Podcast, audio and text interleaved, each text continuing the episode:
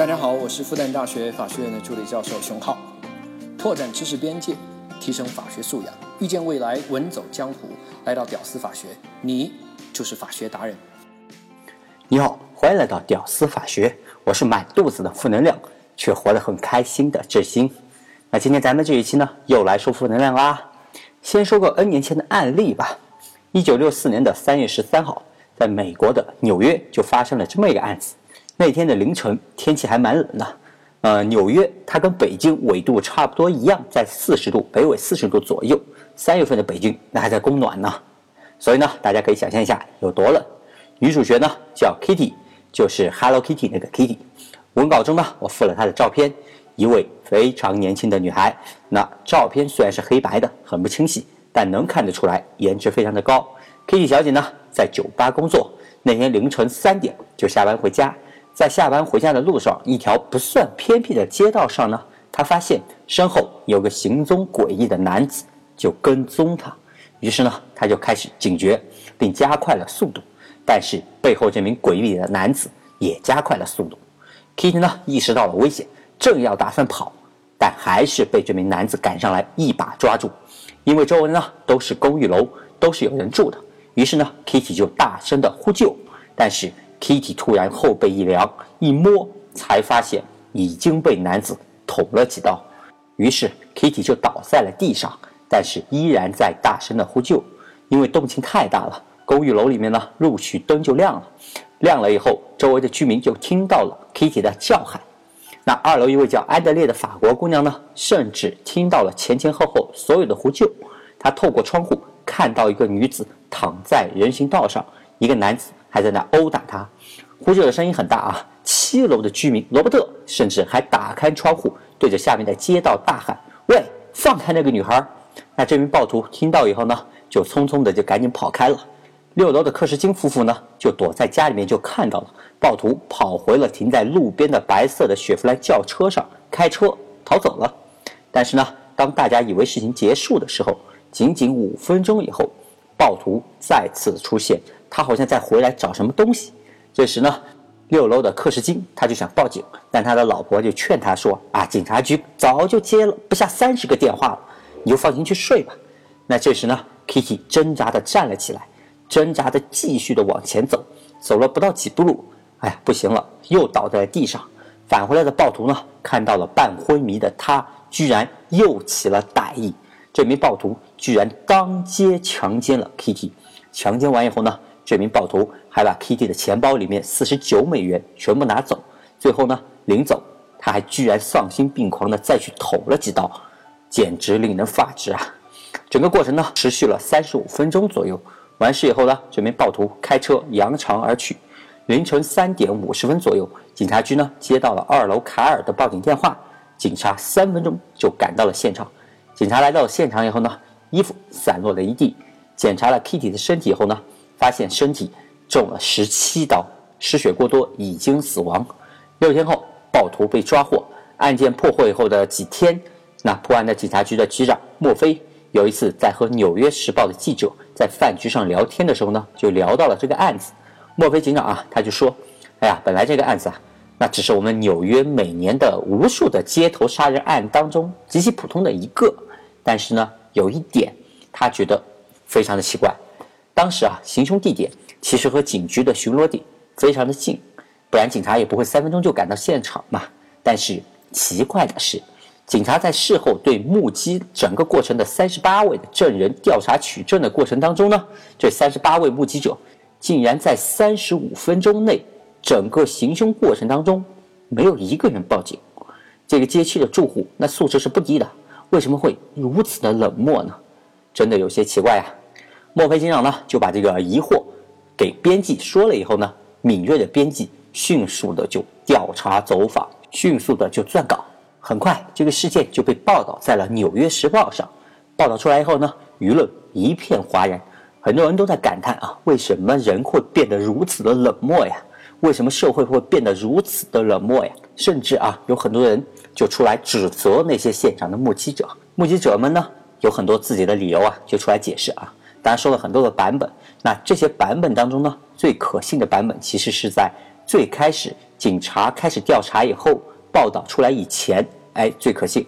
目击者呢，有的当时就这么对警察说，有的目击者呢，他们就说以为是小情侣拌嘴，所以没有管；有的呢说怕自己和自己的丈夫卷进去，所以没有管；有的呢说家里面屋子灯光太亮了，所以看不清发生了什么。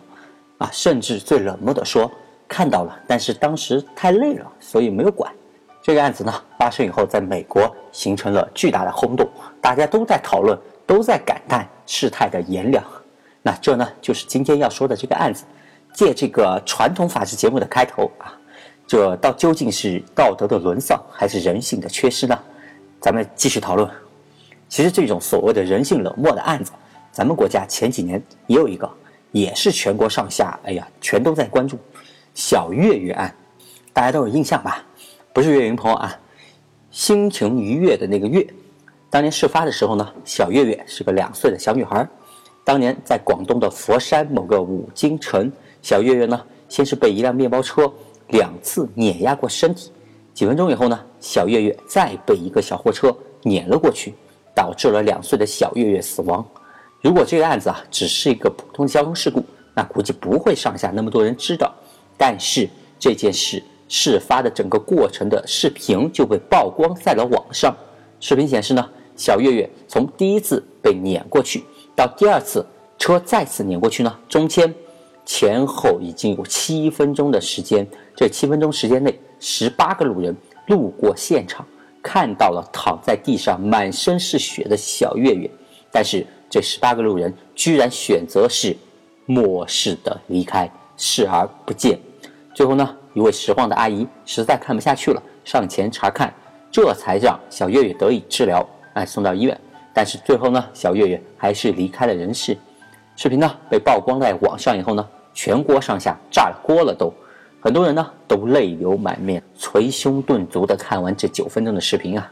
这里呢，我放了当时视频的部分的截图。大家点击文稿可以看得到。如果各位有兴趣，可以去网上搜一下视频，网上都有。真是一个让人痛心疾首的事件呀。那今天呢，说这两个案子，一个是 Kitty 当街被害，三十八位目击者无人报警；而另一个呢，是被车碾压，十八个路人视而不见，默然离去，导致了再次被碾压。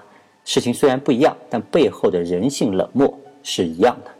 今天呢，我不想讨论歹徒判了多少年。司机判了多少年？我们今天就来讨论为什么人们会如此的冷漠。当然，各种解释都有，我也看了好多文章，都不靠谱。最后呢，看了一下，还是心理学家的研究，哎，相对比较靠谱一些。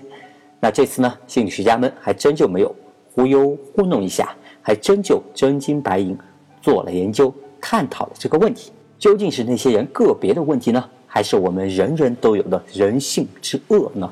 那在 Kitty 被害后的第四年呢，纽约州立大学社会心理学家巴里和哥伦比亚大学社会心理学家拉塔就开始针对这个问题进行了一系列的研究，来探究为什么。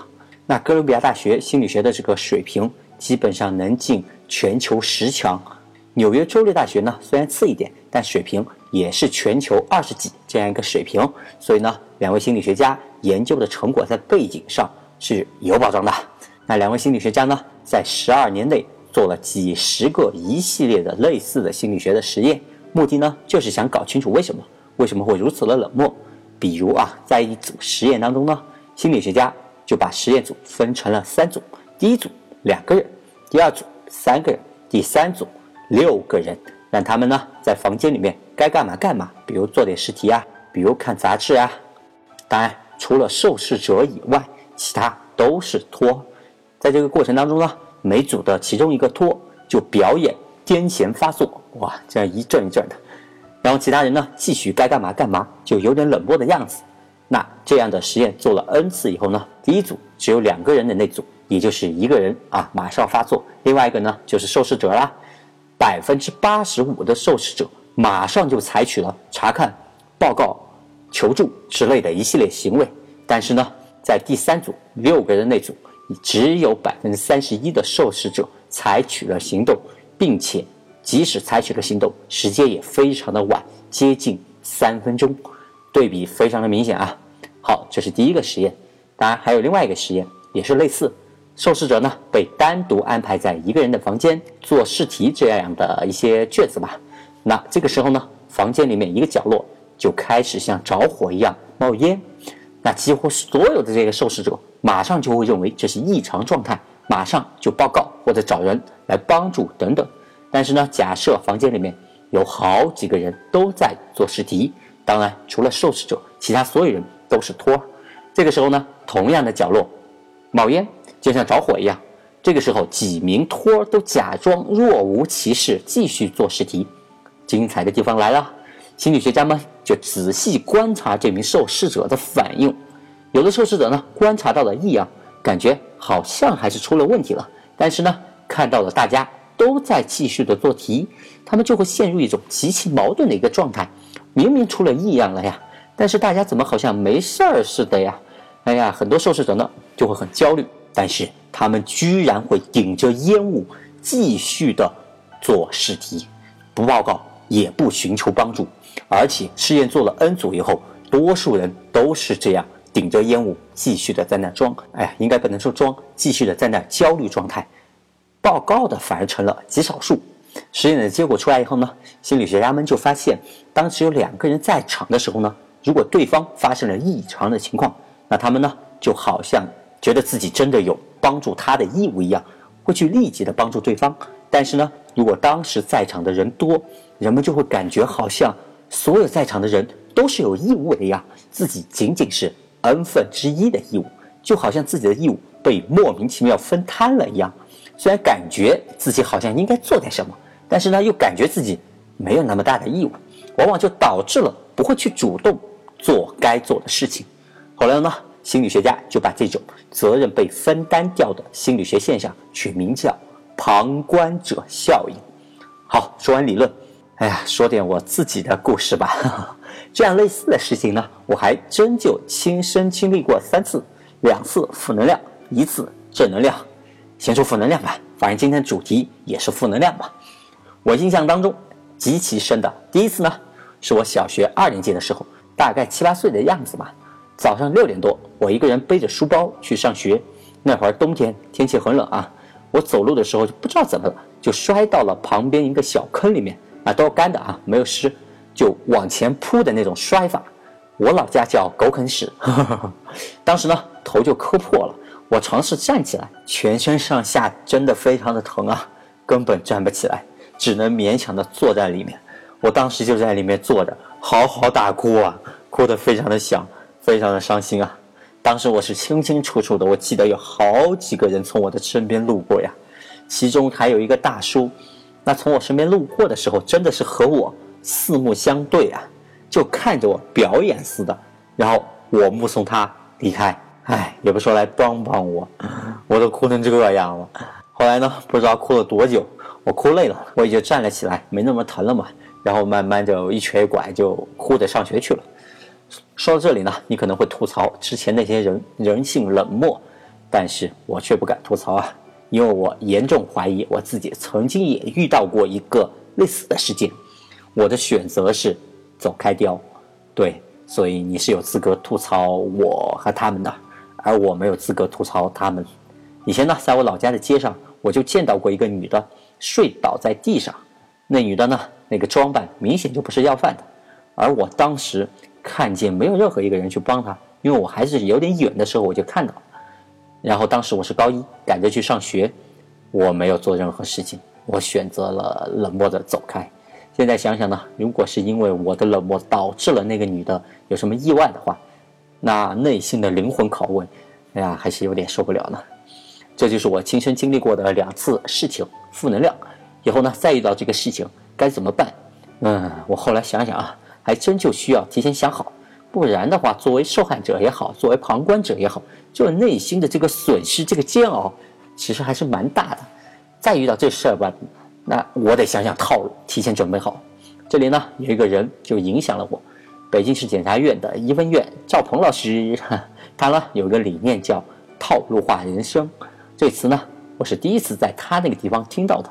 简单理解的话，就是干什么事情都要有套路，做好事先的准备，哎，就这意思。未来在面对这种事情的时候呢，我和你都应该有套路。好，先说简单的，假设啊，你遇到了危险或者困难，需要向人求助，在大街上，那不要向不特定的人“快救救我”这些，不要，咱们就直接点名，就点那个最强壮或者最合适的人来救你。那个那个看上去挺强壮的小帅哥，或者那个呃大姐啊，你就直接喊那位穿羽绒服的兄弟，快帮我！对对对，就是你，快来救救我！哎。或者是这位大姐，红衣服大姐，快来救救我！直接点名啊，避免责任扩散。那帮助你的义务，把它集中到一个人身上最适合，你会得到帮助的可能性会大的很多。这不是我编的啊，这个心理学家给的建议。嗯，我决定就这么办，我以后也这么教我女儿。好，这是受害人的角度，我们再来看，假设你是路人的角度。那前面呢，小月事件发生以后呢？很多佛山人呢，在各种场合就喊出了“拒做冷漠佛山人”的口号。但是呢，路见不平，拔刀相助，这个侠客风范，哎呀，还真就不是嘴上说说就能做到的。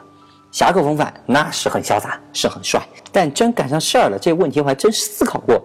口号喊得震天响，但真遇事儿了，还真就不一定做。哎呀，除了能力问题以外啊，自身的安全这个问题要考虑吧。还有一个问题，我觉得。更重要，更加的阻碍我成为侠客。什么问题呢？那就是如果你判到这个某个事情以后呢，我们得快速的判断这个事件是紧急事件还是正常事件。这个起步的判断呢，就导致了我们冷漠的是一个很重要的一个因素。比如呢，一男一女在街上拉拉扯扯，啊，有点打架的意思。那这是情侣吵架呢，还是歹徒行凶呢？不好确定吧。那假设一个流浪汉躺在地上，是睡着了呢，还是死了呢？也不太好判断啊。一个男的呢，在街上狂奔，是干了坏事了呢，跑路呢，还是在赶时间呢？也不太好判断吧。那对事件是否是异常的判断不好弄，这就会阻碍我们的行为。如果判断失误，打断了自己的时间不说，关键是会很尴尬。比如举个例子。小情侣吵架，轻微带点动手，你以为是行凶，上前制止，很有可能会被两个人一起骂回来的。